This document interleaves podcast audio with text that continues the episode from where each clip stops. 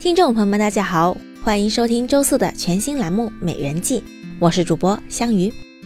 乳房疼痛想必是大多数女性都曾有过的经历。据统计，有百分之二十到百分之三十的女性存在乳房疼痛的症状。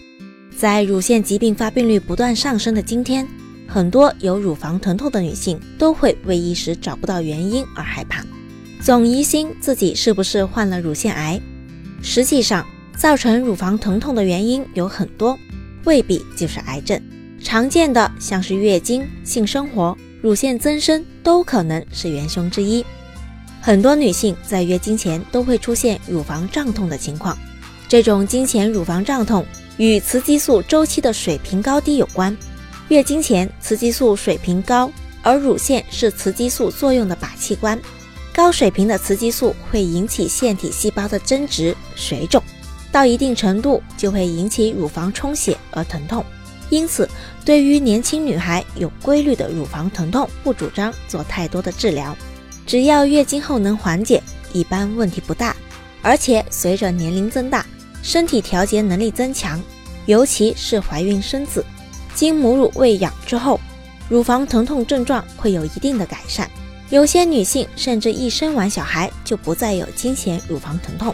我们还要提醒年轻女孩们，平时要注意做好乳房保健，不要穿太紧的胸罩，学会减压，保持愉快的心情，这样可以减少经前乳房痛的发生。